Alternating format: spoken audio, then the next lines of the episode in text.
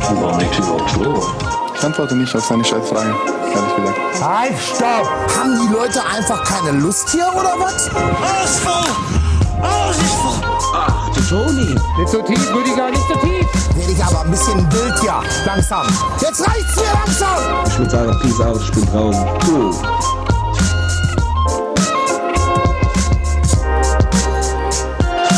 Hallo, Morgen. wie geht's? Das ist so können wir nicht anfangen, das ist nix. Das ist wirklich nix. Dafür Ja, sind wir heute ist nicht halt- in der Stimmung. Manchmal muss man das machen. Na, weiß ich nicht. Nee, das zieht mich zu sehr runter. Das ist keine Option. Hier, spul mal zurück. Mach mal Rewind. Hier auf der guten alten äh, Tas Tastatur, wollte ich gerade sagen. Ich weiß, wie macht man das denn? Kann man das verbalisieren, so ein Zurückspulen? Ich würde nicht dichter rankommen als du gerade, deswegen will ich es nicht ausprobieren. Aber ich glaube, Ja. es ist schon so ein Nee, ist auch Okay. komplett anders, glaube ich.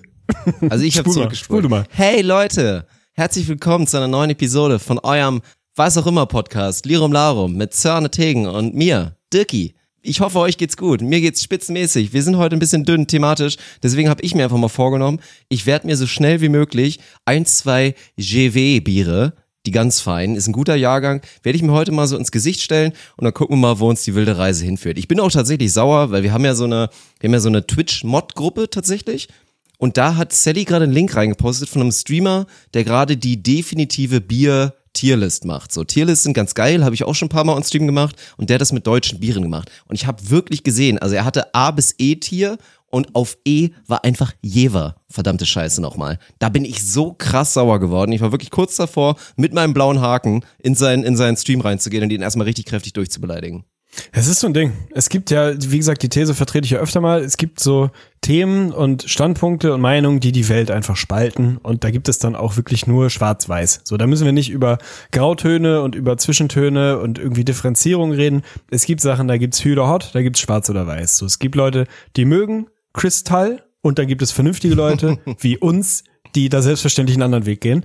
Und genauso ist das bei Jever. Jever ist ja genau dasselbe. Das ist einfach, da ist so eine Trennlinie von Menschen, die Biergeschmack haben und Menschen, die keinen Biergeschmack haben. Und wenn man Jefer auf einer Tierliste 0 bis 5 ganz nach unten rankt, war 0 bis 5 für E richtig, bin mir unsicher.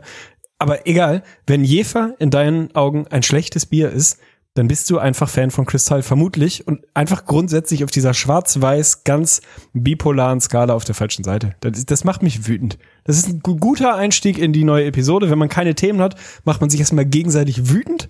Auch wenn deine, deine Radio- und Autoscooter-Anmoderation schon ein bisschen geholfen hat. Sie hat mich ein bisschen wacher gemacht, aber wir, wir schauen mal, wohin uns die Reise bringt. Aber Jefer auf, also nee, nee, das ist wirklich, da fehlt mir, da fehlt mir dann auch, die Bereitschaft zum Dialog ist etwas, was wir eigentlich immer wieder einfordern, auch gerade so unsere ges gesellschaftlichen Debatten. Aber da gibt's Grenzen. So, da gibt's Grenzen. Und wenn ihr Kristall oder Luke Mockridge witzig findet oder kein Jever mögt, dann, Der hat echt ach, macht was gemacht. Ne? Das anderes. ist wirklich heftig. Also es gab mal eine Zeit, ich Wer? war da nie so drauf zum Glück, aber es gab ja wirklich mal eine Zeit, da war eigentlich eher so der Konsens, dass Luke Mockridge so die die Comedy revolutioniert so ein bisschen in Deutschland und dass er so endlich nach Mario Barth und Co. so der erste ist, den man mal wieder, über den man wirklich mal, mal lachen kann. Und man kann das auch mal erzählen, du, ich habe letztens das Bühnenprogramm von dem Luke gesehen. So ein witziger, so relatable. Das war doch schon mal eine Phase, oder? Ist dann ganz krass abgerutscht, glaube ich, innerhalb von so zwei, drei Jahren, als man dann doch gemerkt hat, dass er genauso scheiße ist wie der andere Kram vorher, nur ein bisschen jünger und vielleicht ein bisschen hipper. Ey, ich weiß nicht, ich war da nicht so drin. Also der war auf jeden Fall eine ganz große Nummer und ist es, glaube ich, immer noch. Und ich glaube, Mhm. Ferndiagnose, dass da im Kern ein guter, intelligenter, reflektierter Mensch hintersteckt. Ich, also ich weigere mich zu glauben, dass der wirklich so unlustig ist, wie er wirkt, sondern ich glaube, das ist halt so ein Atze Schröder-Ding, das ist eine Kunstfigur. Das ist kann einfach nicht einfach möglich, nicht. glaube ich. Ich glaube, es ist in nicht Deutschland nicht, sein. möglich, in der Comedy-Szene, so wie sie sich so in den letzten zehn Jahren etabliert hat, da Mainstream zu sein und gleichzeitig gut zu sein. Das, also, Aber das geht halt nicht? einfach nicht. Weiß ich nicht, weil der Deutsche, also, das ist ja auch ein sehr, ich weiß nicht, wenn du das mal vergleichst, ich meine, in den USA hast du dann halt schon auch einfach mal einen Dave Chappelle oder so, halt wirklich Figuren, die dann auch mal, ja, ich glaube, Dave Chappelle ist doch auch, hat auch einmal durchgezogen auf dem Bühnenprogramm. So, man hat die ganze Zeit darauf gewartet, wird es jetzt irgendwann witzig, aber er hat einfach durchgezogen, wirklich seine Zuschauer bis aufs Tiefste durchzubeleidigen, die ganze Zeit. Und am Anfang war es noch so, hahaha, geil, Mann, wir leben hier Live-Satire, das ist ja richtig cool. Guck mal, der hat mich angesprochen, der hat mich beleidigt, voll witzig. Und dann so nach 10, 20 Minuten waren die fragenden Gesichter immer größer. Und dann so, scheiße, Mann, der meint das ernst. Der, der findet uns wirklich richtig kacke und der will uns gerade ernsthaft erzählen, dass wir die allerletzten Menschen sind. Also Das war, das war ein Spektakel. Ey, also Chappelle ist eh bei jedem Zweifel haben, sollte er jedenfalls sein. Ich weiß nicht, woran das liegt, aber das ist ja schon so ein Ding, ne? Also irgendwie, weiß ich nicht, die kollektive deutsche Comedy-Masse scheint einfach drauf zu stehen, wenn du halt so diesen Mario Barth Weg gehst und einfach, weißt du, der, kennst du, kennst du, kennst du, einfach mit billigsten, banalsten Vorurteilen maximal unlustig in irgendwelchen Stadien stehst und 50.000 Leuten die lustigen Geschichten von deiner Freundin erzählst. Das scheint einfach ein Ding zu sein. Und ich glaube, wenn du wirklich so richtig erfolgreich sein willst, dann musst du diesen Weg wahrscheinlich gehen. Da lobe ich mir die Simon Gose Johanns, die immer im Underground geblieben sind und einfach witzig sind. Weißt du, das ist, ey, da muss man sich dann irgendwann entscheiden. Will ich Fame sein und dafür irgendwie auf den Spuren von Mario Barth wandeln oder bleibe ich so ein guter Underground-Comedian, der, weiß ich nicht, auf Open Mics geht und einfach lustig ist, weil das ist doch das, was wir alle wollen. Seid Der mehr, hätte mal wirklich seid mehr Open Mics. müssen. Ja, also Simon Gosion, den hätte ich da, hätte ich da gerne mal gesehen. Das wäre perfekt für ihn gewesen. Wenn er da so in der Nische ein bisschen weiterbleiben kann, aber da halt einen guten Weg hat, da glaube ich auch wirklich Geld mit zu verdienen, weil bei so einem Simon Gosion, dem wird's wahrscheinlich gut gehen. Aber der hat sich jetzt ja auch nicht das krass zurückgelegt. Oder sagen wir mal so, damals war da nicht so die heftige Kohle drin. Das war ja schon immer so ein bisschen Nische, was der gemacht hat. Der hat mit Sicherheit auch mal eine DVD produziert, irgendwie mit seinen ganzen Formaten und so. Aber ich glaube jetzt nicht, dass der reich geworden ist. Also verdient er jetzt irgendwie mehr als ein Gymnasiallehrer gerade oder so? Fraglich, ey. Nee, glaube ich nicht. Ich weiß es auch nicht. Ich weiß nicht, woran das liegt. Das Ding ist, irgendwie, wenn ich so ein bisschen drüber nachdenke, wirklich die großen, in Anführungsstrichen, sagen wir mal, reichweitenstarken deutschen Comedians, würde ich wirklich sagen, kannst du zu 95 Prozent halt Wer komplett ist dein abhaken. Liebling? Ist Komm, einfach sag mal völliger ehrlich, Schmutz. und jetzt, jetzt kommen wir nicht mit die, die jetzt irgendwie auf WDR laufen oder so und die dann die mit ihrem aber. Kabarett da kommen. Also mach's bitte nicht jetzt von den Großen, von den Mainstream-Guys. Wer ist dein Lieblingscomedian? Ey, kann ich dir nicht beantworten. Also ja, ich gerade bin- eine ich, Liste ich bin, aufmache von Comedians ich wollte gerade sagen, ich bin Freund von politischem Kabarett immer gewesen. So, deswegen äh, hätte ich dir da, könnte ich dir jetzt zehn Satiriker, Ich Kabarettisten sagen, die ich komm. sehr, sehr unterhaltsam finde. Ich Ja, warte, einen, einen würde ich dir mit reinwerfen. Okay. Also, ich, ich will trotzdem gleich deine Liste hören und Mhm. äh, ich, ich sag dir jetzt einen Namen und ich weiß nicht, wie angreifbar man sich damit macht. Ich bin großer Fan, nicht vom Stand-up, aber grundsätzlich von der Figur Felix Lobrecht finde ich wahnsinnig unterhaltsam. Aber gib mir mal deine Liste. Ja gut, hier sind wirklich, also wenn du Comedians in Deutschland googelst, dann kommen halt wirklich die ganz großen oder auch fragwürdigen. Es geht halt natürlich los mit Dieter Nuhr, Kaya Jana, der sich inzwischen ja auch auf Twitch etabliert hat. Leider irgendwie so, da bin ich irgendwie auch noch nicht ganz konform mit. Mario Barth, Olaf Schubert, Michael Mittermeier, natürlich nicht zu vergessen, ADHS in Person, Otto Walkes. Ja gut, das ist halt eine gute Wahl, aber kann man heutzutage halt, dafür ist es ein bisschen zu lange her. Ingo Appelt, Luke Mockridge, Caroline Kebekus, Anke Engelke, Johann König, Bernhard Hoeker, lass ich nicht so richtig gelten. Ist für mich kein klassischer Comedian. Weiß ich nicht. Also, die, den würde ich dann noch am ehesten nehmen, weil Hoeker fand ich immer gut. Rüdiger Hoffmann und Bülent Ceylan hätte ich, könnte ich dir zur Wahl stellen. Ja, das ist ein ziemliches Gruselkabinett so. Da sind Leute dabei, die ich witzig finde. Also ich glaube, Anke Engelke ist eine sensationell lustige Person. Würde ich mir ein Stand-up von der angucken, wenn es eins gäbe, gibt's wahrscheinlich hoffentlich nicht. Nein, furchtbar so. Und das gleiche gilt, glaube ich, für so Hoeker-Typen. Ne? Ist es lustig, mit dem mal einen Abend irgendwie einen Spieleabend zu haben und dir da zwei, zwei, drei Flaschen Wein zu gönnen und mit dem zu schnacken, ist wahrscheinlich hochgradig unterhaltsam und ist bestimmt ein ultra lustiger Typ. Aber so dieses Comedy-Stand-up-Ding, ich finde eh, ich finde das ganze Geschäftsmodell scheiße. Also ich finde, ob das jetzt, weiß ich nicht, wer auch immer von denen ist, sich da hinzustellen und zu sagen, so Leute, ich bin jetzt mal eine Stunde lang lustig. Und ich erzähle euch jetzt einfach mal zu 90 Prozent fiktive Geschichten, die mir die gleichen drei Comedy-Autoren, Mickey Beisenherz und Co., die für alle die Programme schreiben, ausgedacht haben. Und ich stelle mich hier hin und lese die euch vor. Das ist so, das ist im Setting, finde ich das schon scheiße. Und wenn die Stories dann alle noch die gleichen sind, dann finde ich das doppelt scheiße. Also das ist einfach, ich verstehe dieses ganze Geschäftsmodell nicht. Das ist so, weiß ich nicht, dieses, also ja, Lachen auf Kommando, wenn es wirklich witzig ist, ist ja cool, aber ey, die gute alte Situationskomik, Mann, diese Spontanität, so, deswegen finde ich halt auch Leute einfach krass, die dann halt so dieses Impro-Theater machen und das halt auf lustig. Das finde ich schon heftig. Wenn die irgendwo irgendwelche Wortfetzen aufgreifen oder irgendwas irgendwoher mitnehmen.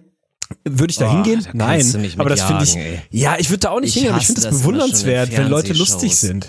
Oh, wenn dann immer So, so, natürlich sind das Regie auch kommt, Leute- Mach ab jetzt immer nur, reagier immer so, wenn irgendwer was sagt. Und so, boah, dann schalte ich ab wirklich, ne? Ja, so eine, von so einer Scheiße redet ja keiner, aber ich finde einfach Menschen lustig, die, die halt spontan witzig sind, die eine lustige Ja, ja Art klar. haben und nicht Leute, die sich da hinstellen und dir ein Programm vorlesen, was irgendjemand geschrieben hat, was dann irgendwie immer auf die gleiche Art und Weise lustig sein soll. Und es ist es einfach im Normalfall nicht so. Das ist, nee, bin ich kein Fan von. Früher war ich ehrlich gesagt, ne? Ich war schon bei Kaya Jana live und fand den Oh sehr, sehr witzig. Gott! Ja, Mann, Okay. ich hab was guckst du früher geguckt und fand das hochgradig lustig, Alter. guckst hab ich was guckst du die Anfänge? Ja, ja, Überragend. 100%. Und das ist natürlich das, das Einmal-Eins des Comedy, ne? Wir nehmen ein paar Stereotypen. Ich spiele fünf Personen, einen arabischen Türsteher, einen italienischen Macho, einen indischen Kuhbesitzer, so, und mach das halt mit lustigem Dialekt und sag halt Stereotype, Vorurteile auf einer lustigen Art und Weise. Und jeder findet's witzig. Und das war auch einfach witzig. Aber ich glaube, das ist auch so ein Altersding. Also ich weiß nicht, ob ich da heute nochmal so richtig drüber lachen könnte, keine Ahnung. Nutzt sich verdammt schnell ab. Weiß ich nicht, diese Comedy-Blase, ey. Nee, die, ich finde, da, da, da guckt man dann schon manchmal irgendwie ein bisschen bewundernd zu den Amis rüber, finde ich, die diese Late-Night-Kultur haben, die halt Ja. wirklich witzig ist. Und da sind wirklich legitim lustige Leute dabei, ob das so ein Conan O'Brien ist oder natürlich auch die großen Jimmy Kimmel, Jimmy Fallon und so. Das sind halt lustige Menschen, die eine gute Abendsendung haben. Das finde ich halt irgendwie geil. Aber ganz ehrlich, diese Mitschnitte von Mario Barth oder Rüdiger Hoffmann oder Martin Schneider, oder, boah, ey, schieß mir ins Bein, echt. Ja, ich müsste mir, glaube ich, mal von Felix Lobrecht mal was geben und dann mal schauen, ob das an. Ich glaube, das ist auch nichts für mich.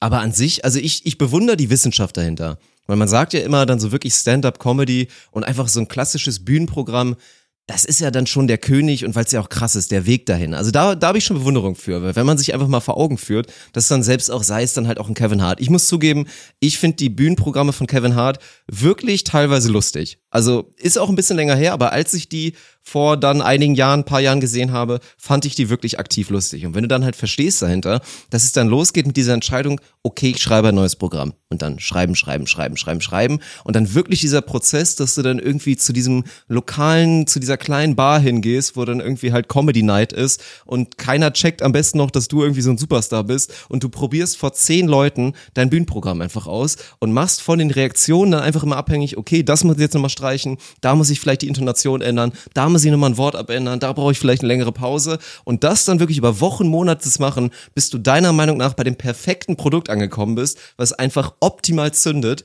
Es ist natürlich, sind wir uns alle einig, dass es nicht so geil ist wie spontane Komik oder so. Das ist, glaube ich, einfach naturgemäß. Aber Bewunderung habe ich da schon für. Ey, ja, für diesen Grind habe ich auch Bewunderung. Und so, ich finde die, die Bühnen-Solo-Programme von Felix Lobrecht absolut unwitzig in der Regel. Da sind immer mal gute Bits, sagt man ja im, im Game so. Gute Bits dabei, die finde ich schon witzig, aber das ist schon auch alles, ja, ziemlich plakativ und so. Und das ist halt irgendwie, ich finde es relativ vorhersehbar. Ich habe immer so das Gefühl, du weißt halt irgendwie fünf Sätze vorher, was jetzt gleich die Punchline sein wird. Und eigentlich, wenn du dich zehn Minuten damit beschäftigt hast, weißt du auch, wie er gleich gucken wird und wie die Körperhaltung gleich sein wird und so. Weil das natürlich maximal durchchoreografiert ist, ne? Jeder Blick, jede Geste, jede Kleinigkeit ist vorher eben genau. Und das macht der halt genauso wie Kevin Hart. Testet das halt auf so Open Mic. So geht hin, erzählt er irgendwas. Wenn es scheiße ist und nicht witzig ist, dann kommt es halt nicht rein. Und wenn man merkt, es hat Potenzial, dann wird es halt so und so krass lang verfeinert, bis du dann wirklich an dem perfekten Endergebnis angekommen bist. Für den Grind, ey, krasser Respekt. So finde ich, finde ich heftig. Ich finde das ganze Setting schon scheiße. Also ich würde schon so ablehnend in so eine Veranstaltung gehen, würde schon so denken, ja, ey, also weißt du, das ist für mich dann so, wenn ich weiß, dass der da acht Minuten lang darüber nachgedacht hat, wie er gleich guckt und wie er sich gleich bewegt, dann finde ich es halt auch nur noch halb so witzig. Also das ist für mich schon im Setting ein Problem. Ich finde den Typ, ey, das ist halt ein sauintelligenter Typ, der halt einfach lustig ist so. Also ein lustiger Mensch, ein unterhaltsamer Mensch. Aber dann merkst du halt immer wieder, und das glaube ich fuckt mich daran so ab, das sagt er ja auch immer und sagen auch alle, Comedy ist halt ein scheiß Handwerk, Mann. Es ist einfach ein Handwerk. Du kannst Ja. einfach lernen, wie man einen guten Witz erzählt, wie das aufgebaut werden muss, welche Erwartungshaltung du erstmal aufbauen musst und dass du damit dann an einem bestimmten Moment im richtigen Timing irgendwie brechen musst und dann finden alle Leute das witzig. Das kannst du halt einfach lernen und das nimmt mir jede Magie davon. Das finde ich halt voll trist. Deswegen liebe ich aber Leute, die einfach so paddelig, halb unfreiwillig irgendwie, irgendwie einfach witzig sind, so, ne? Nimm die Bastian Pastewkas dieser Welt, Mann, da bepisse ich mich den ganzen Tag, wenn ich dem beim Lesen zugucke. Ist scheißegal. Aber ein lustiger Mensch, so. Würde ich mir ein Bühnenprogramm von dem reinziehen? Auf gar keinen Fall. Aber Menschen müssen einfach von Natur aus lustig sein. Dann ist, das darf nicht wie Arbeit aussehen. Das ist, glaube ich, das, was Ja. mich abfuckt. Ja, und in Deutschland ist, glaube ich, auch das Problem, dass man immer, also man erwartet dann trotzdem irgendwie immer noch, die sollen witzig sein. Also die sollen ja auch was Besonderes sein, weil klar, wenn du Komiker bist, bist du so am Rande der Gesellschaft, im, im guten Sinne, du bist einfach ein anderer Mensch. Trotzdem erwartet der Deutsche, glaube ich, so ein bisschen, dass da trotzdem noch so ein aalglatter Mensch dahinter steht, der so schön sein, seinen Rasen pflegt und eigentlich sich auch nicht groß was zu Schulden kommen lässt. Und das ist halt so ein perverser Gedanke. Also ich finde halt immer, also ist gefährlich das Statement, aber lassen Künstler halt auch einfach mal ein bisschen edgy sein. Es ist halt auch kein großer Zufall, dass so einer der witzigsten in den USA, Louis C.K., so ein kranker Typ ist, der sich irgendwie reihenweise vor irgendwelchen Frauen unfreiwillig, also unfreiwillig für die Frau, sich dann immer einen runtergeholt hat und die so mehr oder weniger in den Raum gesperrt hat. Natürlich ist der irgendwie so ein bisschen abgefuckt, weil der halt crazy im Kopf ist. So guck dir einen Joaquin Phoenix an, das ist wahrscheinlich einer der abgefucktesten Typen, die einer von uns so jemals in seinem Leben sehen würde und deswegen ist der so ein kranker Schauspieler. Das gehört halt irgendwie ein bisschen damit zu, also diese Vorstellung, dass ein Künstler trotzdem allglatt und blitzsauber sein soll, das funktioniert einfach nicht und führt dann auch im Endeffekt zu dem falschen Produkt. Ja, ist glaube ich so ein Ding. Also natürlich, so das in der absoluten Spitze, egal ob das jetzt keine Ahnung Musik ist oder Schauspiel oder Comedy oder was weiß ich was, musst du halt irgendwie so ein bisschen weird verkabelt sein. So anders anders wird das kaum funktionieren, weil halt dieses, weiß ich nicht, dieses straight ultra glatte Jens Spahn wird halt nie ein geiler Comedian werden. Sorry, ist sehr unwahrscheinlich auf jeden Fall so ne.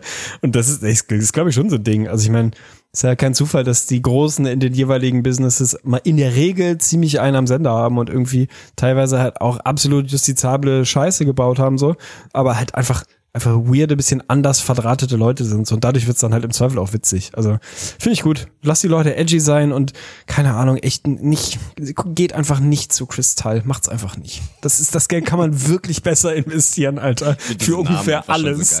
So ja, damit fängt's doch schon an, so. ey. Also heißt der wirklich so oder ist das ein ultra schlechter Spitzname? Heißt der eigentlich Christoph Jansen und hat gesagt, hm, ich könnte ein englisches Wortspiel machen, damit ich so international bin. Da fällt mir direkt der Bieröffner aus der Hand. Oh mein Gott. So sauer werde ich da. noch Bieröffner, das finde ich, das finde ich geil. Ey, Chris, ja, ist, ein Ding, ist, ein Ding. ist der groß? Hat er sich irgendwann gedacht so, hi, ich bin Chris, ich bin groß, groß, Englisch tall. Chris tall, Kristall, Kristall, da ist es.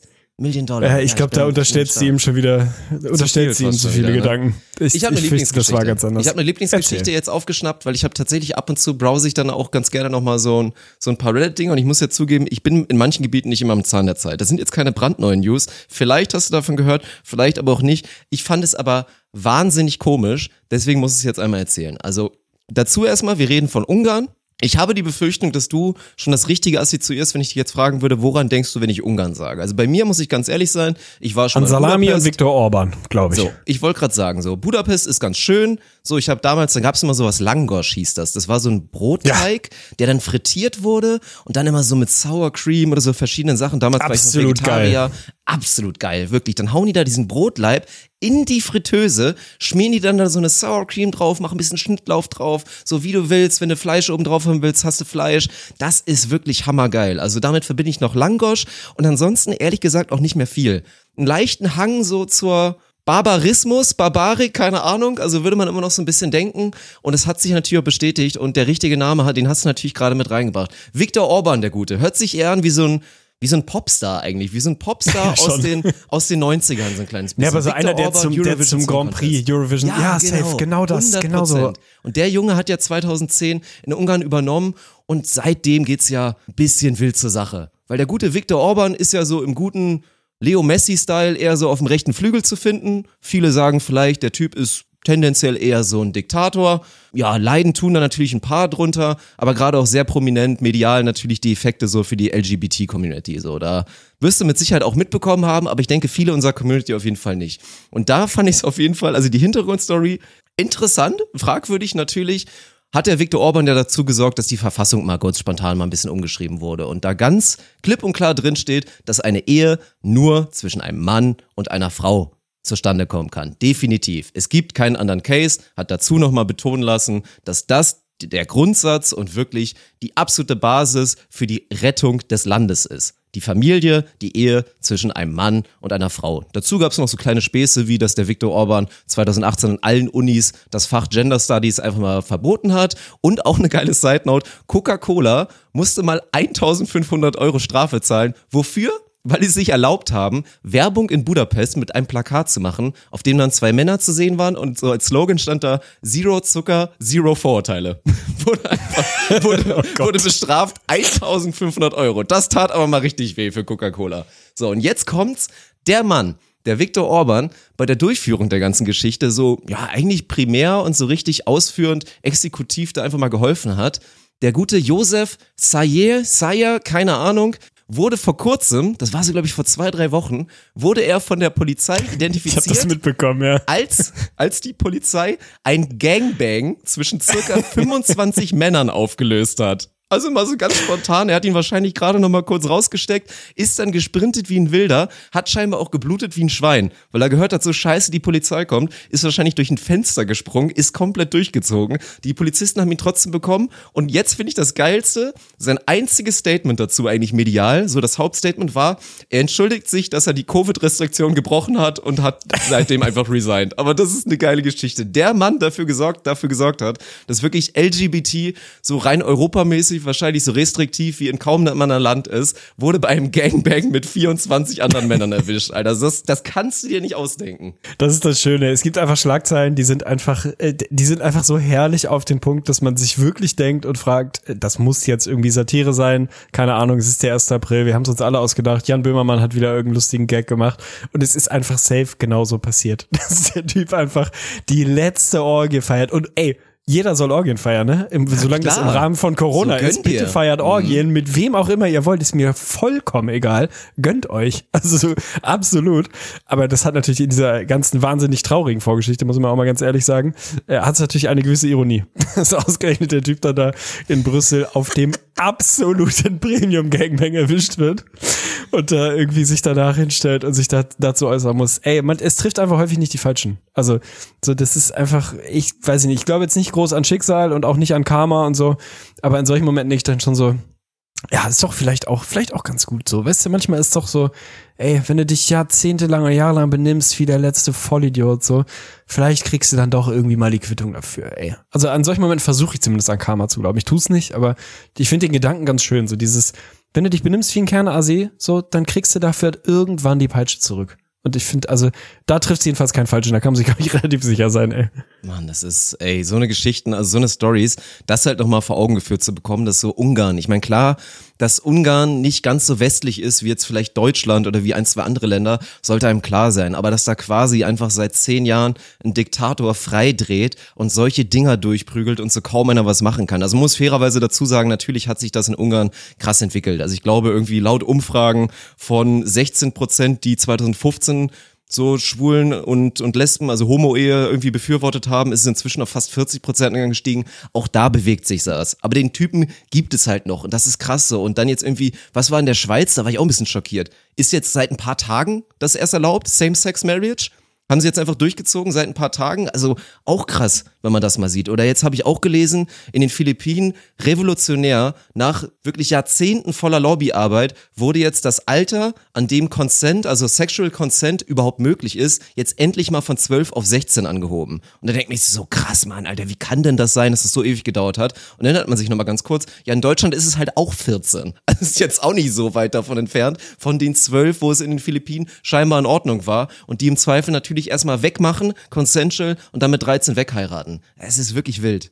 Ja, es ist absolut wild. Vor allem finde ich ja diese, diese Schizophrenie dahinter, sich dann darüber so zu erheben, aber irgendwie nicht bereit zu sein, mal im eigenen Spiegel zu gucken. Ne? Also ich meine, keine Ahnung, dass Viktor Orban ein mindestens mal Autokrat, eher ein waschechter echter Diktator ist seit vielen, vielen Jahren, muss man nicht drüber sprechen, dass alles, was da politisch passiert, ziemlich, ziemlich furchtbar ist, seit der Mensch da was zu melden hat, ist, glaube ich, relativ klar. So, das ist trotzdem nur ein halbes Jahr her oder was, oder ein Jahr mittlerweile wahrscheinlich ungefähr, dass er natürlich wie vollkommen selbstverständlich von Kollege Seehofer, Innenminister, empfangen wurde, der sich dann natürlich auch nochmal vor die Medien gestellt hat und gesagt hat, ich bin absolut nicht bereit, Viktor Orban als Demokraten in Frage zu stellen.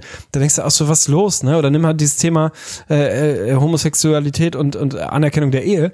Ey, das ist fünf, vier Jahre her oder was, dass Annegret Kramp-Karrenbauer, die kurz danach dann irgendwie Parteivorsitzende einer sehr großen Volkspartei geworden ist, mittlerweile Ministerin ist und was nicht alles, sich hingestellt hat und gesagt hat, wenn wir jetzt die, äh, die Ehe ausweiten auf gleichgeschlechtlich, auf Homos, also homosexuellen Paaren die Ehe gleichstellen, was kommt dann als nächstes, so sinngemäß paraphrasiert, dann können wir demnächst auch erlauben, dass Verwandte oder Sodomie oder mehr als mehr als zwei Menschen heiraten dürfen, wo du so denkst, fick dich mit deinem scheiß 20er Jahre Weltbild, Alter. Und da müssen wir halt nicht unbedingt immer den Weg gehen und sagen, ey, guck mal an, wie, wie furchtbar das alles in Ungarn ist. Wir haben genug eigene Scheiße vor der Haustür, so, ne? Ich meine, nimm Friedrich Merz, Alter, so, der hat vor, keine Ahnung, wie viele Jahren das her ist, halt so safe gegen ein Gesetz gestimmt, was Vergewaltigung in der Ehe mal unter Verbot gestellt hätte. Das ist jetzt keine 50 Jahre her, so, ne? Also man ist immer relativ schnell dabei, irgendwie sich links, rechts umzugucken und zu sagen, boah, ist das alles furchtbar. Man kann ja auch mal den Besen rausholen, sich die eigene Haustür angucken, mal gucken, ob man da nicht vielleicht auch noch ein, zwei Baustellen hätte, an die man sich mal machen könnte irgendwann. Ja, ist ja das Ding. Das hatten wir ja mal ganz, ganz kurz angesprochen, als es um die US-Wahl ging und wir so potenziell über Change gesprochen haben, dann jetzt von Trump zu Biden und wir mal kurz daran erinnert haben, dass es schwierig ist, Change zu erwarten, wenn auf einmal der nächste fast 80-Jährige übernimmt. Und es ist halt so. Ich meine, woher soll es kommen? Woher soll der große Wechsel und vor allen Dingen auch der Wechsel der Ansichten kommen, wenn das einfach Menschen sind, die seit Jahrzehnten in diesem System drin sind? Dann kannst du es nicht erwarten. Dann kannst du entweder 30, 40 Jahre warten, bis sich wirklich was bewegt, oder du machst einfach mal Radikalschnitt und die Politiker sind jetzt auf einmal alle unter 30. So, keine Ahnung, letztens in so einem Corona-Bericht, wo es natürlich auch um, um Stress in irgendeiner kleinen Ortschaft ging, habe ich mal gesehen, da gab es so ein so ein SPD-Bürgermeister, der war wahrscheinlich mein Alter, hatte komplett Vollbart und hatte, glaube ich, auch zwei Tunnel drin und so. Das war halt mal so was Modernes zu sehen. Aber dass es ansonsten ist nicht, nicht allzu viel gibt und auch tendenziell, muss man auch mal ehrlich sein, es wird ja jeder in seinem Bekannten- und Freundeskreis jemanden haben, der sich mal früh so in den 20ern, also wir sind jetzt Anfang 30, der sich dann damals in den frühen 20ern mal angefangen hat, für Politik zu interessieren. Und der dann vielleicht bei der SPD, vielleicht sogar auch bei der CDU gelandet ist. Und man muss auch selbst da, obwohl das ja schon revolutionär ist und dass dann ja ein junger Politiker dynamischer ist, waren das tendenziell jetzt auch nicht mal die progressivsten Menschen und vielleicht nicht auch immer die allercoolsten, die das durchgezogen haben. Also ein Wundern darf es halt tatsächlich nicht. Ja, das ist ja auch so ein Ding, ne? Ich meine, guck dir mal, weiß ich nicht, ob der, der Bundestag der jetzt irgendwie das, der richtige Ort ist, um hinzugucken, aber zieh allein mal das Durchschnittsalter rein von unseren Mitgliedern des Bundestages. So, da ist jetzt abseits jeder Parteizugehörigkeit und abseits jeden Weltbildes es jetzt auch nicht so wahnsinnig erstaunlich, dass da nicht super viel Progression bei rauskommt, wenn es irgendwie 30 Leute gibt, die Jahrgang 86 bis 90 sind, aber 70 Leute, die Jahrgang 51 bis 55 sind. Die, also so, weißt du, die Altersstruktur ist da einfach so, ey, selbst wenn du ein selbsternannter linker Sozialdemokrat und weltoffener sonst was bist, wenn du nicht gerade irgendwie Kollege Ströbele oder so bist, ey, ich kann nicht von einem 65-Jährigen erwarten, dass er für die Interessen von mir, in, in Anführungsstrichen als junge Menschen oder wahlweise sogar den noch jüngeren, selbst ich würde es ja schon nicht mehr schaffen, für die Interessen der 16-Jährigen heute mich irgendwie stark zu machen. Wie soll das ein 68-Jähriger machen? Also weißt du, das ist halt, da ist so viel strukturell im Argen, wo du dann so denkst, ja gut, das ist dann, hat dann halt nicht mal so wahnsinnig viel mit Parteizugehörigkeit zu tun, wenn das reine Altersding halt einfach eins ist und da Leute, ey, keine Ahnung, der Mann ist auch ein wandelndes Meme gewesen, muss man jetzt auch mal ehrlich sagen. Spätestens seit so Martin Sonneborn und die Parteigeschichten so Elmar Brocken hat er ihn immer genannt, Elmar Brock, der weiß ich nicht, 140 Jahre für die CDU im EU-Parlament saß so, und da einfach reihenweise eingepennt ist. Also das ist natürlich auch sehr einfach, sich darüber lustig zu machen, wie da irgendjemand einfach in der ersten Reihe im Parlament pennt. Aber das ist halt so, man muss sich schon mal die Grundsatzfrage stellen und die gilt ja fürs EU-Parlament genauso wie vielleicht mal für den Bundestag oder so, ob das cool ist, wenn Leute da 30 Jahre am Stück drin sitzen. Jetzt, egal eh welcher krass, Partei, was für Charaktere. ist das richtig? Du, du könntest Sollte dir, glaube ich, so zehn sein? Charaktere raussuchen, die in den letzten 20 Jahren im, im EU-Parlament, im letzten zehn Jahren im EU-Parlament am Start waren, die halt wirklich, also das ist, das ist Comedy. Das ist wirklich, was da für Leute Wenn es nicht so traurig wäre, ja. Ja, so dann, okay, also lass den mal ruhig ins EU-Parlament. So besser ist es, wenn er bei uns hier keine Scheiße baut, den schicken wir mal schön in die EU drinne. Also so ist es ja wirklich manchmal, so kommt es manchmal rüber. Ey, voll. Und ich bin da halt echt so ein, so ein, es gibt da ja sehr viele Grundgedanken zu, zu sagen, man muss irgendwie Legislaturperioden begrenzen oder äh, wie auch immer da Mechanismen schaffen, dass da mal ein bisschen häufiger etwas frischer Wind reinkommt, jetzt mal unabhängig davon, wie dann Wahlergebnisse genau aussehen. Ey, das wird in keine, also gibt Gegenbeispiele, safe, aber sagen wir mal, in der freien Wirtschaft, wenn man so will, in den wenigsten Unternehmen hast du, sagen wir mal, in den Führungspositionen 30 Jahre lang die gleichen Personen sitzen. Aus gutem Grund, weil ein bisschen frischer Wind ab und an vielleicht mal ganz gut tut, mal eine neue Perspektive reinwerfen, vielleicht da auch mal so einen kleinen inhaltlichen Umbruch wagen, so. Das ist halt, das kannst ja keinem erzählen, warum Leute 40 Jahre lang im Parlament sitzen sollen. Also da kann ich mich nicht wundern, wenn da jetzt eventuell nicht mehr die ganz großen Ideen bei rauskommen hinten raus. Also setzt man sich halt mal damit auseinander, dass man da mal einen strukturellen Weg findet, dass da relativ regelmäßig auch mal neue Leute mit reinkommen. Oder vielleicht mal sogar sowas wie Experten. Das wäre mal eine ganz wilde Veranstaltung, wenn man sich mal vorstellt, dass vielleicht nicht nur noch Berufspolitiker im Parlament sitzen, sondern vielleicht auch Leute, die auch mal was anderes gesehen haben, links und rechts, die aus der Wirtschaft kommen und das nicht nur mal so drei Jahre Anwalt gewesen und dann mal eben fix in den Bundestag, aber vielleicht einfach mal Leute, die aus dem Handwerk kommen oder die Lehrer sind. Also ich gucke jetzt nicht in deine Richtung, aber wenn du Bock hast, vielleicht auch das.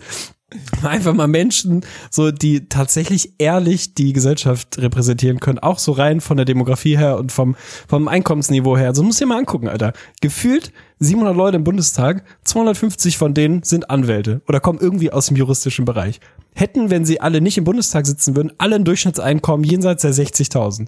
Ja, natürlich haben die ein bisschen anderes Verhältnis zu Geld vielleicht und auch so zu, zu Grunddebatten. Weißt du, ey, da lache ich mich tot, wenn da dann irgendwo so ein 60-Jähriger im Bundestag sitzt, egal in welcher Partei, der mal vorher irgendwie zehn Jahre Anwalt war und seitdem im Bundestag sitzt. Und die verdienen gutes Geld, verdienen sie auch zu Recht. Ich finde nicht, dass sie zu gut bezahlt sind, eher im Gegenteil. Scheißegal. Sitzt da dann irgendwie 30 Jahre im Parlament und setzt sich dann hin und in so einer Debatte, wo wir irgendwie über Hartz-IV-Regelsätze und Tagessätze sprechen, setzt sich hin und sagt, naja, von 4,37 Euro am Tag da kann man schon leben. Ich würde mir das zutrauen. Und du denkst einfach nur so, fick dich, Bruder. Ganz ehrlich so, wie kannst du dir anmaßen, dazu so eine Aussage zu treffen? Was soll denn das? Also das ist so ein völlig verzerrtes Bild der Repräsentation so. Und ja, man wählt die, ist ja auch alles cool, so repräsentative Demokratie finde ich immer noch grundsätzlich richtig. Aber man muss sich trotzdem mal ein bisschen damit auseinandersetzen, wie unsere Gesellschaft aussieht und wer die eigentlich gerade repräsentieren soll. Ja. Andersrum ist unsere Gesellschaft gerade ungefähr im Durchschnittsalter jenseits der 50 wahrscheinlich. Irgendwie ist dann, also man darf sich halt auch, das finde ich immer wieder spannend, wenn man sich mal so anguckt, das Alter, Durchschnittsalter der Wahlberechtigten, wie viele davon über 60 sind irgendwie. Habe ich jetzt nicht rausgesucht, ist, so ist, die Mehrheit, so, ne? Dann darf ich mich zum einen nicht wundern über bestimmte Wahlergebnisse, so, und zum anderen darf ich mich im Zweifel auch über bestimmte politische Entwicklungen nicht wundern, wenn ich weiß, dass da irgendwie ein riesiges Wählerpotenzial jenseits der 60 ist, dass ich die anders anspreche inhaltlich als vielleicht die jungen Progressiven. Ja, Wäre schön, wenn es anders wäre, aber ist halt im Zweifel so. Die, die gewinnen dir halt die Wahl. So, und dann ist so ein gutes, gut getimtes, leicht homophobes, vielleicht ein bisschen rückständiges Statement zum richtigen Zeitpunkt, vielleicht auch mal ganz gut angebracht, weil du weißt, den Stammtisch, den Rainer, den habe ich. Den habe ich im Sack und dann habe ich noch vier Jahre auf der Uhr und dann gehe ich eh nach, nach Brüssel und gehe mit Elmar schön jeden Mittag eine Runde golfen und ansonsten pennen wir nachmittags bei irgendeiner scheiß EU-Debatte im Parlament weg. Ist doch auch ein schönes Leben. Ja, ich, ich finde es krass und ich glaube, man macht sich zu einfach, wenn man immer denkt, wenn wir jetzt von dieser alten Generation sprechen und das vor allen Dingen auch nicht immer unbedingt positiv meinen, weil es vielleicht auch ein bisschen veraltertes Gedankengut ist, so gerade gesellschaftlich, dass man immer so lapidar da, dahin sagt, ja, die sterben dann ja bald weg und dann ist auch alles wieder anders, so, dann können wir wieder richtige Politik machen, so nach dem Motto. Da glaube ich tatsächlich nicht dran. Ich bin ja wirklich ein Believer, nicht nur Mode und so weiter, die Schlaghose kommt alle 20 Jahre wieder zurück. Das wird sich alles wiederholen, Mann. Also als ob nicht, ich meine, diese klassischen Vorteile, die du jetzt irgendwie von MacPom hast und den Leuten, die dir dann so vorstellst vielleicht, als ob sich das nicht wieder wiederholt. Der Ende 20-Jährige, der jetzt vielleicht gerade Ultra-Provinz MacPom Arbeitssuchen seit ein paar Jahren, natürlich der AfD sehr zugehörig, als ob der bei Default progressiver oder irgendwie moderner denkt als die Generation vor 50 Jahren. Null Prozent, gar nicht. Das wiederholt sich alles, Mann. Ich war letztens auch wieder schockiert, war ich mit hier Flo Treiber einmal kurz unterwegs und der hat mich dann völlig schockiert angetippt und meinte so, Digga, da sind gerade so, da sind, ist so eine Gruppe von 14-Jährigen uns vorbeigegangen und der eine Typ, der übrigens selber vielleicht 1,55 war, hat zu so einer, sich zu so einem Mädel dann so hingeguckt und meinte zu der so, wie ist die Luft da unten? Also auch oh diese, diese krasse, oh würde man Gott. ja gar nicht mehr denken. Also diese man denkt ja so, wir waren, ja, wir waren früher cringy und haben so, haben halt so Sachen gemacht, wie halt so der Humor damals war, als wir so 14, 15 waren. Und inzwischen denkst du ja, die sind jetzt alle so krass cool und leben in ihrer Meme-Kultur. Nein, Mann, das wiederholt sich auch alles. Dieser ganze Scheiß, den wir früher gemacht haben, machen die jetzt auch wieder. Es ist alles ein schlimmer Teufelskreis und deswegen würde ich mir wirklich da auch wünschen, dass sich mal wirklich ein bisschen was tut, weil ich glaube, ich will dich gerne fragen. Also ich kann mir nicht vorstellen und das ist dann eigentlich auch gefährlich, dass die Politik es geschafft hat, in den letzten zehn Jahren, sagen wir mal, die Jugend vielleicht ein bisschen mehr abzuholen. Wir leben in einer Welt, in der die Ablenkungsmöglichkeiten immer größer werden. Und die Gründe, sich aktiv für Politik zu beschäftigen, für Jugendliche, obwohl man es machen sollte, das ist ganz klar aber immer geringer werden quasi, weil es zu viel anderes gibt und es zu abstrakt ist, das ganze Konstrukt. Also ich, ich kann es mir nicht vorstellen. Dass wenn du da gerade irgendwie eine Umfrage machst zwischen allen 12 bis, keine Ahnung, 17-Jährigen, dass die sagen, ja klar, ist schon mal ein Thema, woran ich mich mal beschäftigt habe. So abseits vielleicht von dem nervigen Schulunterricht. Ja, ich glaube, das ist gar nicht so schlimm, wie du es wie wahrnimmst. Also ich glaube schon, dass die letzten Jahre eher gezeigt haben, dass die Jugend sich wieder politisiert und auch bereit ist, sich politisch einzubringen, halt nicht im Parteienspektrum. Und das ist, glaube ich, gar nicht was Schlimmes. Also, keine Ahnung, guck dir scheiß mal Philipp Amthor an, so, ne? Der ist der lebende Gegenbeweis, dass alles besser wird, wenn die Alten wegsterben und die Jungen übernehmen. Also so absolut furchtbar. Der Typ hat ein Weltbild, das, also da schlackern jedem 85-jährigen Erzkonservativen die Ohren, wie man die noch weiter rechts überholen kann, so. Also ganz, ganz furchtbar. So, aber was man ja schon sieht in den letzten Jahren, ist, dass Wahlbeteiligung bei den jungen Leuten wieder besser wird, so um mal so rein an so einer greifbar politischen Ebene zu sein. Ich keine Ahnung, wie gerade so die Mitglieds- oder Beitrittszahlen bei den Parteien sind. Ich glaube, die Jugend lernt einfach gerade, dass man, um sich politisch zu engagieren, überhaupt keine Parteien braucht. So, dass es trotzdem gut ist, um sein Wahlrecht Gebrauch zu machen und das auch zu machen, das kriegen die im Zweifel noch irgendwie mit. Aber ich glaube, dass Jugendliche heutzutage halt sagen, ey, ich habe irgendwie eine Grundüberzeugung, ob das jetzt Klimawandel ist, Gleichberechtigung, was weiß ich, so irgendeine Überzeugung, für die ich mich irgendwie stark machen will. Und das mache ich. Aber dafür brauche ich nicht Mitglied in der Jungen Union zu sein oder bei den Jungliberalen oder weiß ich nicht, bei den Sozis oder was auch immer, sondern ich kann das anders machen. So, und ich glaube so zum Beispiel, Fridays for Future ist ja ein ziemlich lebender Gegenbeweis zu der These, dass die Jugend nicht mehr politisch wäre. Die machen es halt anders. Die machen es außerhalb des Parlaments. Und ich glaube, das ist eigentlich ganz geil. Die machen es halt teilweise auch über ihre Social Media Plattform und was weiß ich. Ich glaube, die lernen gerade einfach, dass sie eine große Stimme haben, die sie vielleicht nicht nur, weil sie irgendwie beim Bundesjugendkongress der Grünen noch einen lustigen Vortrag gehalten haben, irgendwie stark machen müssen, sondern dass sie es halt abseits des Parlaments machen. Wie groß der Hebel dann ist, schwierig. Ich glaube, wenn du so Fridays for Future Niveau und größer bekommen hast, dann hast du einen Hebel. Drunter wird es wahrscheinlich schwierig und man wird sich schon irgendwo wünschen, dass auch im direkten politischen Betrieb, ob das dann die Parteien sind und Funktionärsämter und Ortsverbände und so, die jungen Leute da irgendwie sehen, ich kann hier was bewegen. Ich glaube ehrlich gesagt, dass sie halt total frustriert davon sind, das Gefühl haben, da kann ich gar nichts bewegen. Aber ich bin politisch und das mache ich halt dann außerhalb des Parlaments so. Ist ja auch nicht verkehrt. Also weißt du, ich finde das im Zweifel jeder, also mir persönlich, unabhängig von der politischen Ausrichtung von Fridays for Future, ist jeder 16-Jährige, der sich mit 20.000 Leuten auf eine Demo stellt, lieber als einer, der in der Jugendorganisation einer Partei eintritt, weil die alle am Ende den gleichen Weg gehen, irgendwie. Die werden alle in diesem System früher oder später leicht weichgespült am Ende rauskommen und werden halt Opfer dieser Strukturen werden. So, ne, ich guck dir doch die ganze Lebensläufe an, Mann. Die haben alle mal progressiv angefangen oder radikal von mir aus, von mir aus selbst in der CDU irgendwie radikal angefangen, mit so Außenseitermeinung und du dachtest, oh, frischer Wind und so, ist ja vielleicht mal gar nicht so schlecht. Zehn Jahre später, pff, glattgebügelte Parteikarriere, fertig. So, das ist so ein Ding. Und dann kann er, oder nimm so jemand wie Rezo oder so. Der könnte auch safe in eine Partei gehen. Der macht halt YouTube-Videos, die kann man finden, wie man will. Ich finde sie sensationell gut. So, unabhängig von der, von der Aussage, auch einfach Recherche-niveaumäßig wahnsinnig gut gemacht. Die kriegen dann halt x Millionen Klicks. Ist ja auch eine politische Handlung, ohne dass der in einer Partei sein muss. Also ich glaube, du siehst das zu negativ, ehrlich gesagt. Das finde ich übrigens mega gut. Also ich habe mir schon ein paar Mal natürlich on-stream Videos von Rezo reingezogen und ich fand das krass. Also es hat schon heftig polarisiert. Also ganz viele mögen den auch wirklich gar nicht und sagen dann immer, ja, der macht sich's auch immer zu Ist das einfach echt so? und dies, das und so weiter. Und ich finde das ebenfalls großartig. Also einfach, was, was der alleine schon bewegt hat. Ich meine, der wurde ja jetzt ja auch schon sehr nobel ausgezeichnet für den Job, den er gemacht hat. Von daher, das wird ja schon auch anerkannt so von der Gesellschaft. Aber das finde ich krass. Also das ist natürlich super. Und da, also solange der nicht wirklich anfängt, da schwere Polemik zu betreiben, ist das über jeden Zweifel erhaben, finde ich, weil das natürlich so rein Awareness für die Zielgruppe und die sich dann wirklich vielleicht auch erstmalig mit so einem Thema auseinandersetzen. Und ich finde, es ist auch ein gutes Grundniveau und auch wenn es vielleicht in Teilen mal ein bisschen zu einfach ist und ein bisschen natürlich zu sehr vielleicht auch zu einfach in Richtung links argumentiert ist oder irgend so Geschichten, so was halt natürlich auch gerade einfach und modern ist, wo du wenig Gegenwind bekommst, finde ich erstmal ja gut. Das ist immer, die ganzen Videos, finde ich, lassen immer einen guten, einen guten Spielraum halt mit, dass du natürlich dann noch weiterdenken musst und anfängst, dir deine eigene Meinung so zu bilden. Also ich, ich bin da ebenfalls sehr positiv gestaltet, aber ich bin dazu auch sehr enttäuscht, weil ich war eigentlich kurz davor, mit meinen 32 Jahren doch nochmal anzufragen, ob es für die junge Union nicht vielleicht doch nochmal reicht jetzt so demnächst. Das ist das Ende von Lirum Larum. Wenn du in die junge Union eintrittst, das sag ich dir, dann mache ich irgendwas anderes, ey. Das, also, Ist man, Nee. ist man irgendwann zu alt für die junge Union? Meinst du, die weisen mich ab an der Tür, wenn ich da jetzt stehe? Guck mal, ich glaube, die sind oh, nicht in der Position, Dann werde ich kriege ich Leute wahrscheinlich direkt eine Position. Kriege ich hier so, oh, tätowiert, Alter, jetzt zwei Ohrringe mitten in der Midlife-Crisis, den nehmen wir. Den hauen wir mal irgendwo hier mal rein ins Lokalparlament oder irgend so ein Ding. endlich einer mit E-Boy-Curls, ey, für den haben wir auch noch irgendeinen Wahlkreis. Dann kannst du da bei dir lokal antreten und ein paar Wahlplakate aufhängen. Ey, ich glaube nicht, dass wir dich ablehnen würden, weil, wie gesagt, ich glaube, das können die sich nicht erlauben, so. Ob du da glücklich werden würdest, möchte ich mal schwer bezweifeln. Aber ja, ich weiß nicht, ich finde das halt, ich finde das im Kern nicht so negativ, dass Leute sagen, junge Leute vielleicht sagen, gut, eine Partei ist vielleicht nicht mehr unbedingt das, wo ich mich sehe, aber ich habe andere Wege. So, die hatte man früher vielleicht nicht. Da musste man dann vielleicht in eine Partei eintreten, wenn man das Gefühl hatte, man will irgendwie gehört werden.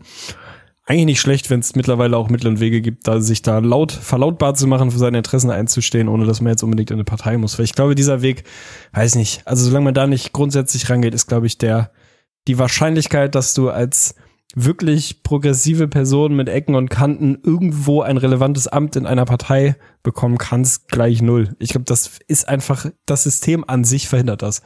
Das spült Mhm. solche Leute einfach immer irgendwo raus und am Ende hast du die glattgebügelten Leute da, die halt wahnsinnig eloquent sind, die irgendwie konform sind, die auf Linie sind, die reinpassen, die nicht anecken, mit ganz, ganz, ganz wenig Ausnahmen.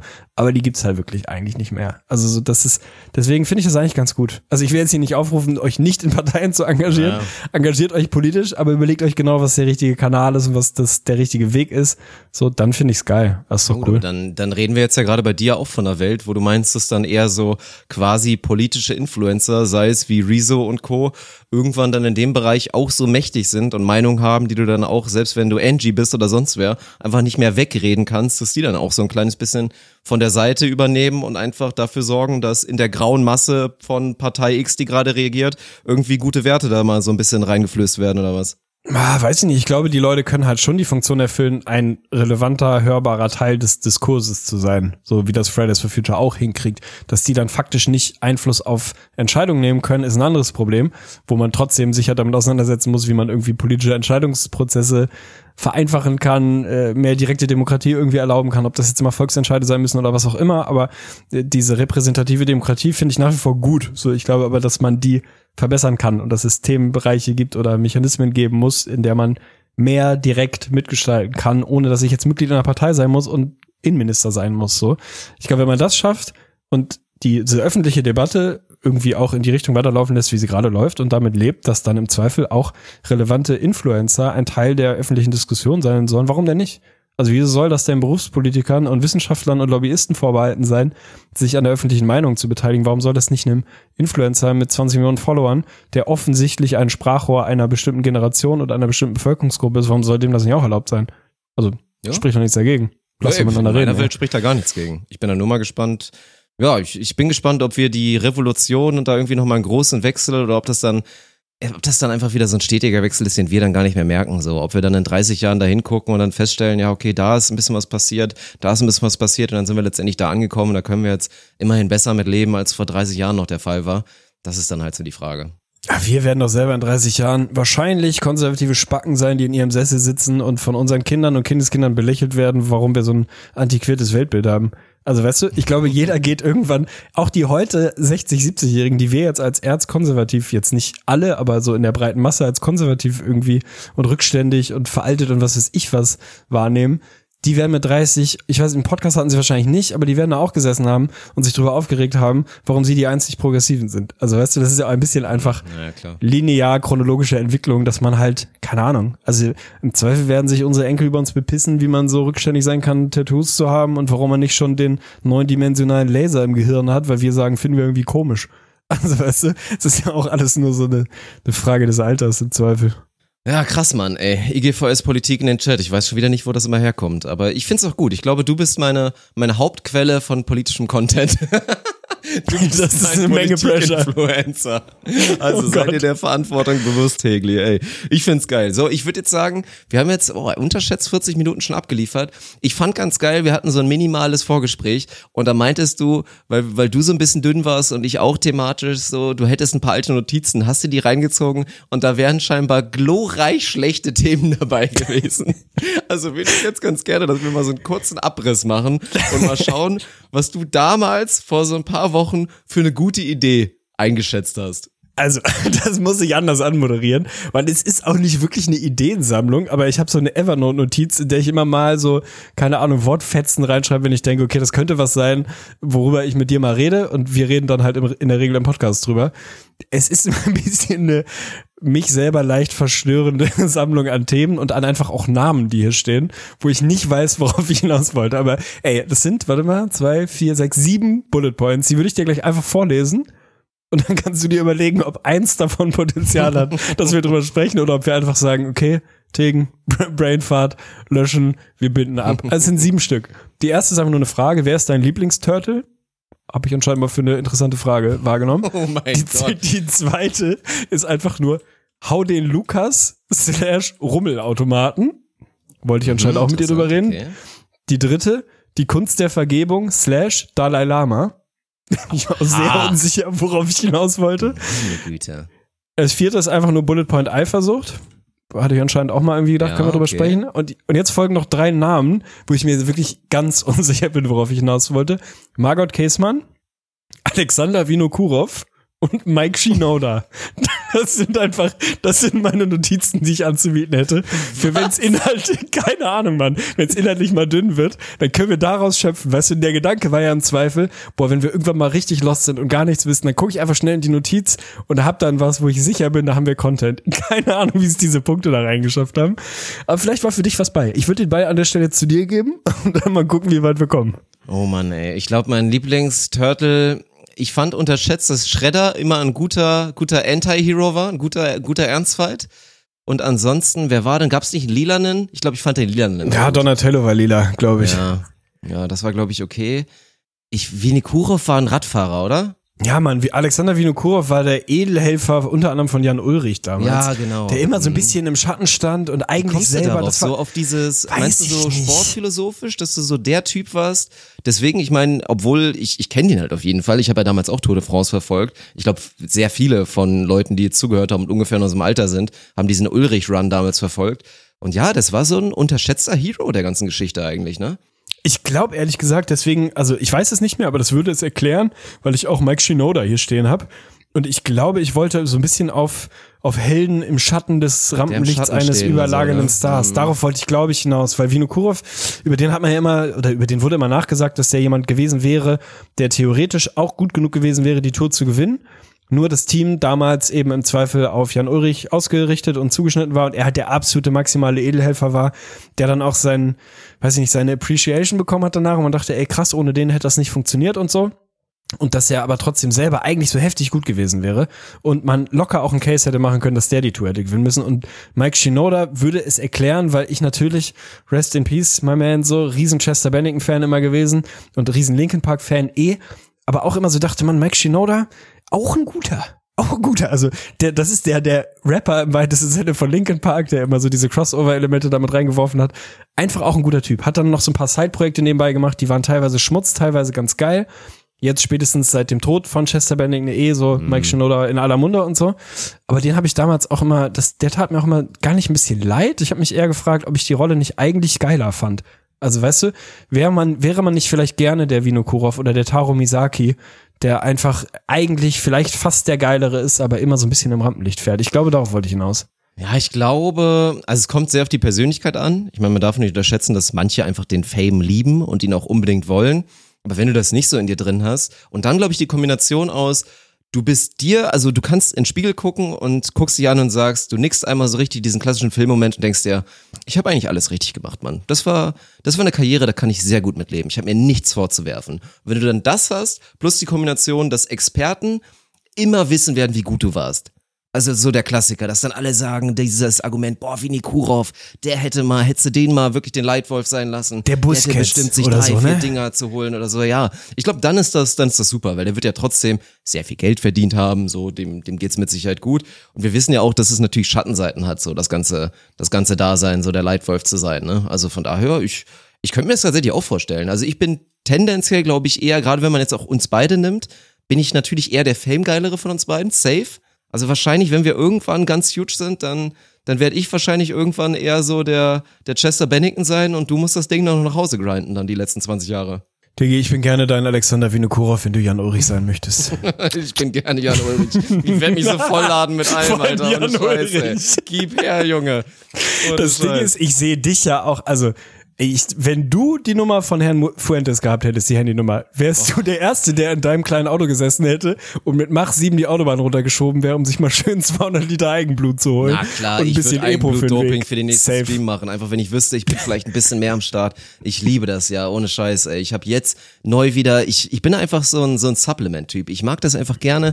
Ich habe jetzt von, wir hatten ja hier bei, bei, bei Onus hatten wir so einen, so einen Sponsor, der hat hier auch so, ich, die, ja, Namen muss ich jetzt ja nicht sagen, aber die haben halt auch so Produkte gemacht, hier so für Veganer, den ganzen B12-Scheiß, Vitamin D3 und auch so ein bisschen, bisschen extra Kram. So, jetzt habe ich so ein geiles Schlafspray zum Beispiel, so ein Melatonin-Spray, was mir ballern kann und das funktioniert einfach. Ich finde das mega geil. Ich stehe einfach drauf, dass ich mir so ein Produkt gönnen kann und dann einfach fünf Minuten später merke ich den Effekt. Also das ist, das ist, da bin ich direkt hooked. Das ist komplett geil.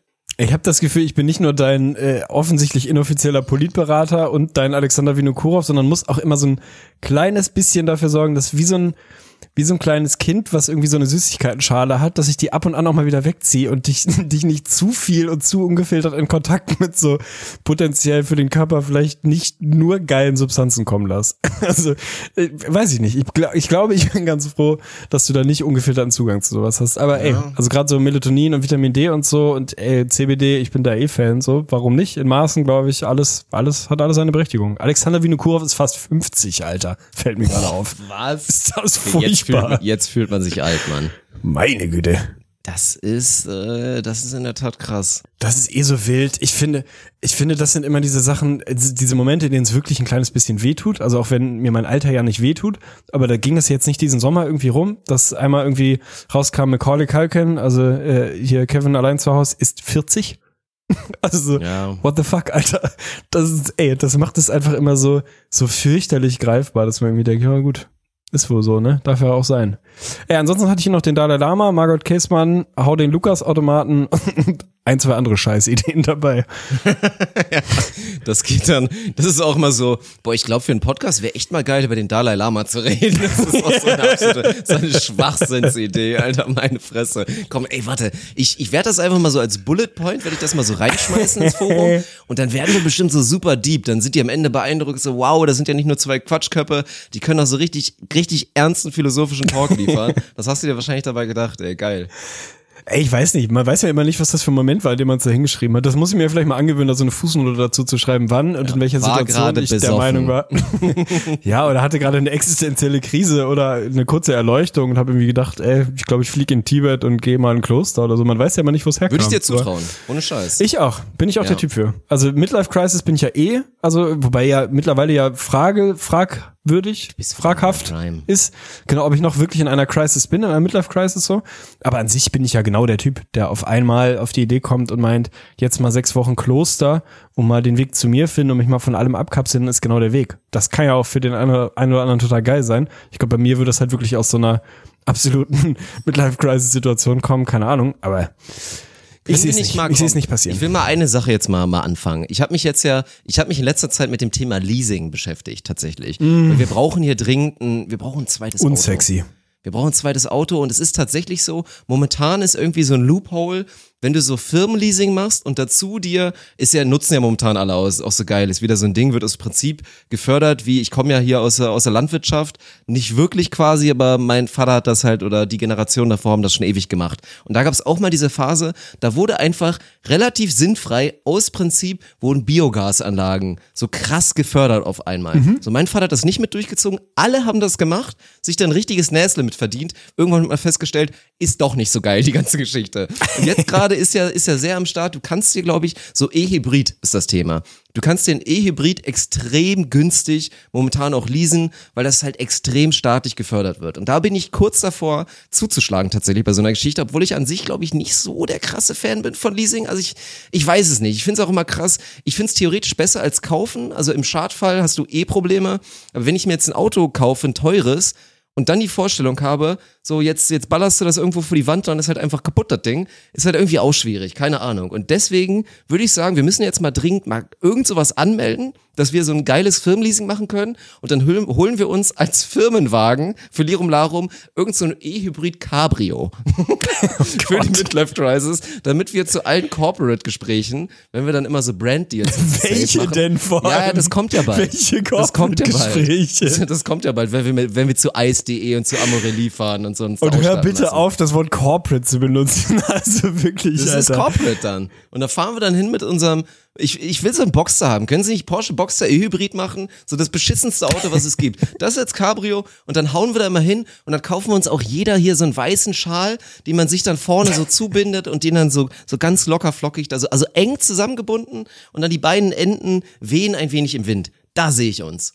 Also für den Fall, dass wir wirklich demnächst dahin kommen, dass wir einen Corporate Business Termin haben, dann hole ich dich ab, dann miete ich mir einen scheiß Wagen und wenn es ein Audi TT Cabrio ist oder was auch immer, so Oh, dicht wie möglich an so einen scheiß geil. Porsche Audi Boxster TT kommt. Cabrio. Hammer. Absolutes Scheißauto. Dann hole ich dich ab, bring dir so einen weißen Schal mit. Ich zieh selber wahrscheinlich so einen Burberry-Schal an, dann miete ich uns noch irgendwie zwei Segelschuhe und dann machen wir unseren Corporate-Termin. Ansonsten kann ich dir da echt, ey, ich bin absolut im Schrank, was Autos angeht. Ich kann dich politisch beraten, aber bestimmt nicht beim Thema, wie du dein Auto finanzieren solltest. Ich glaube, ehrlich gesagt, dass Leasing unterschätzt einfach geil ist. Also bei Ja, diesen. E-Hybrid-Geschichten weiß ich du es nicht. ausnutzt, ja. Ey, das ist also natürlich gerade auf so einer auf so einer Business-Ebene 1%-Regelung und so. Wenn du die Option hast, das lohnt sich schon sehr, sehr häufig. Und auch privat so allein die Sicherheit zu haben, dass du vor allem mit deinem geisteskranken Fahrstil die Sicherheit hättest, wenn dir ein Unfall passiert, dann hast du im Zweifel relativ einfachen Weg, bisschen Selbstbeteiligung vielleicht, kriegst einen Ersatzwagen und das Ding läuft so durch und musst dich nicht um diesen ganzen Hassel kümmern. Ist es, glaube ich, schon wert, ey. Also es lohnt sich, glaube ich, damit sich mal wirklich auseinanderzusetzen. Ja, wenn wir einen Leasing-Experten da draußen haben, dann macht uns mal bitte so ein schönes Scam-Angebot für ein E-Hybrid Cabrio. Aber ein Boxster will ich haben. Es muss schon ein Boxster sein. Muss schon richtig klappern im Gebäck, wenn wir zu unserem Corporate-Termin fahren. Also wirklich, ey. ey, aber wenn, dann machen wir es richtig. Dann werden wir ein bisschen weiter weg parken, weil man kriegt eh nur weiter weg Parkplätze und werden dann beide aber so Segways. City-Roller dabei Corporate haben. Nee, Segways, City-Roller. Nein. Nein, City-Roller? ich- ja, das ist so Natürlich. Cool. City-Roller habe ich noch während des Studiums City-Roller. City-Roller sind zu cool, hat noch nie ein Mensch gesagt. cool. Ich habe die wieder Was? salonfähig gemacht in Köln. Ich habe mich einmal mitten vor der Uni Ach, Köln und ohne Scheiß, da im Sommer, ey, da hast du wirklich, gefühlt sehen dich 2000 Menschen, wenn dir was passiert. Und ich habe mich da einmal wirklich um 8.30 Uhr habe ich mich da aufs Maul gelegt, mitten vom Campus. Meine Fresse, ey. Oh, ich habe viele Fragen dazu. Also warum warst du jemals um 8.30 Uhr vorm Campus? Da kann ich mich nicht erinnern an die Zeiten auf jeden Ja, Fall. gab noch, mal, gab noch mal eine Zeit, ja. Das war so, das war so diese Verzweiflung, dieser letzte Versuch, komm, ich zieh jetzt. Dieser, dieser Moment, der Hat die Mensa diese, schon auf? diese drei Semester, die, die jeder schon mal hatte, der sein Studium am Ende dann doch nicht durchgezogen hat. Immer dieses, oh, jetzt zieh ich wirklich durch. So, jetzt werde ich's machen. Komm, ich schreibe mir einen Plan. Weißt du was? Ich habe mir ein Whiteboard geholt. Da habe ich mir jetzt mal aufgeschrieben, auch wieder meine Bullet Points. Wie ziehe ich mein Studium endlich mal durch als 31-jähriger Mann kurz vor der Midlife Crisis? So einfach mal, ich mache auch jetzt immer, weißt du, ich mache diesen Move. Ich nehme alle Kurse morgens. Dann muss ich früh aufstehen, dann habe ich organisierten Tag und dann bin ich halt auch schon durch damit. Das ist richtig clever. Es ist, es ist herrlich. Also wenn es einen, einen todsicheren Weg gibt, dass du etwas nicht umsetzen wirst, dann schreib's auf ein Whiteboard. Das ist das ultimative Zeichen dafür, dass du es nie machen wirst, ist es auf so ein selbstorganisiertes Whiteboard zu schreiben. Genau Wir wie man, wie man sich einfach haben. selber. Ein Corporate Whiteboard oder was? Mhm, Corporate Whiteboard. Ja, okay. Wir holen uns ein Corporate Whiteboard. Ich finde, dabei belassen wir es für heute. Das driftet mir ganz finster ab, ey. Äh, frohe Weihnachten will ich, will ich wünschen. Stimmt, ja. Also, wir sind kurz vor Weihnachten, kurz vor dem oh, ich werde, ich sag Heiligen mal Abend. eins, weißt du, was ich machen werde? Also ich, ich habe einen geilen Weg gefunden für mich. Ich war heute einkaufen, muss ich noch mal kurz erzählen. Es ist, ey, ich, ich könnte schon wieder kotzen. Ne? Es ist so krass jetzt auch. Es ist eh wieder pervers. Wir, wir leben gerade in einer Welt. Ich meine, dritte Welle kommt bald. Aus England kommt jetzt der mutierte Virus, mit dem wir uns noch alle krasser anstecken und so weiter. Und ey, die Supermärkte sind jetzt selbst mit dem reduzierten Weihnachten sind rappelvoll, weil der Deutsche, der Allmann, es wieder nicht hinbekommt. Selbst jetzt mit einem Weihnachten leid. Ich gönn's ja, wie gesagt, jedem. Ich gönn's auch dir. Du wirst ja jetzt auch ein bisschen, siehst du deinen Papa wieder, kriegst hoffentlich den DVD-Rekorder mal mitgeliefert. So hier mit der Hamster-Episode. Siehst deinen Bruder wieder, so alles schön. Siehst deine Mama. So, das, das gönn ich dir alles. Ich gönn's jedem. Aber wir sollten uns ja alle einig sein, das ist halt Weihnachten leid. Und man sollte auch nicht so ein Trara machen wie sonst. Und Bruder, ich habe nämlich heute vermeintlich, wollte ich den 200 IQ-Move machen. Ich gehe schon mal zwei Tage vor Heiligabend einkaufen, damit es nicht so voll war. Es war rappelvoll. Es war so unfassbar voll und in meinen Märkten war da auch niemand, der das irgendwie reguliert hat. Es war wirklich, also das war nicht Corona-konform, was da passiert ist. Und es war einfach asozial. Ich habe auch so einen Rieseneinkauf gemacht. Aber ich sag dir jetzt Nummer eins, ich werde dir jetzt mal einen, einen Begriff in den Raum werfen und ich hoffe, dir, du kriegst schon so leicht so an deinen Lefsen, so ein bisschen, wird es feucht, wird es moist. Ich werde veganes Ah, Beef. Wellington machen. Veganes Oh. Beef Wellington mit einer schönen, mit einer schönen Rotweinsoße, mit einer braunen Rotweinsoße, so schön ein bisschen karamellisieren, dann ein bisschen reduzieren, ein bisschen andicken, so irgendwelche Begriffe werde ich da noch mit reinwerfen. Dann gibt's schön klassisch Rotkohl, es gibt Trüffel, Kartoffelbällchen dazu. Mmh. Oh, das wird gut, ey. Du machst mich richtig sauer. Ist das nicht das, was mit, mit Blätterteig drumrum ist? Ist das Mhm. das? Ja, so Hackbraten quasi. Dann ist Oh, kannst du die, mir was Schicht einfrieren ist so ein und- Pilzding. So ein, so ein Pilzgemisch, Pilz, Zwiebel, Knoblauch und drumherum ist dann Blätterteig, Alter. Würdest du, würdest du mir was mitmachen und einfrieren? Ist das irgendwie eine Option oder vollkommen indiskutabel?